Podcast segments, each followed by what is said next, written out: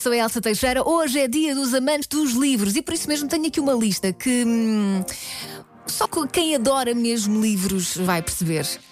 O cheirinho de um livro novo. Eu por acaso até faço isso com os manuais escolares dos meus filhos. Ou aqueles, com aqueles blocos. Eu entro numa papelaria, pumba, lá vou cheirar. Bom, criar expectativas para ver como é que vai ficar a adaptação daquela história, daquele livro para filme. Também faço isso às vezes.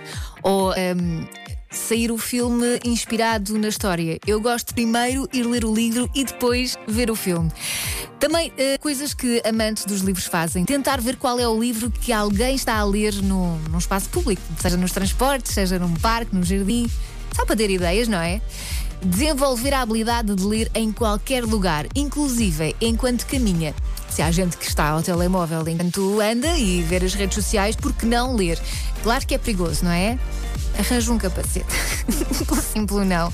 E finalmente, mergulhar num livro para fugir dos problemas. Ah, eu tinha muito isto na adolescência. Agora não. Agora é só mergulhar num livro para entrar noutra realidade, para viver as histórias. Acho que é tão bom, é tão maravilhoso.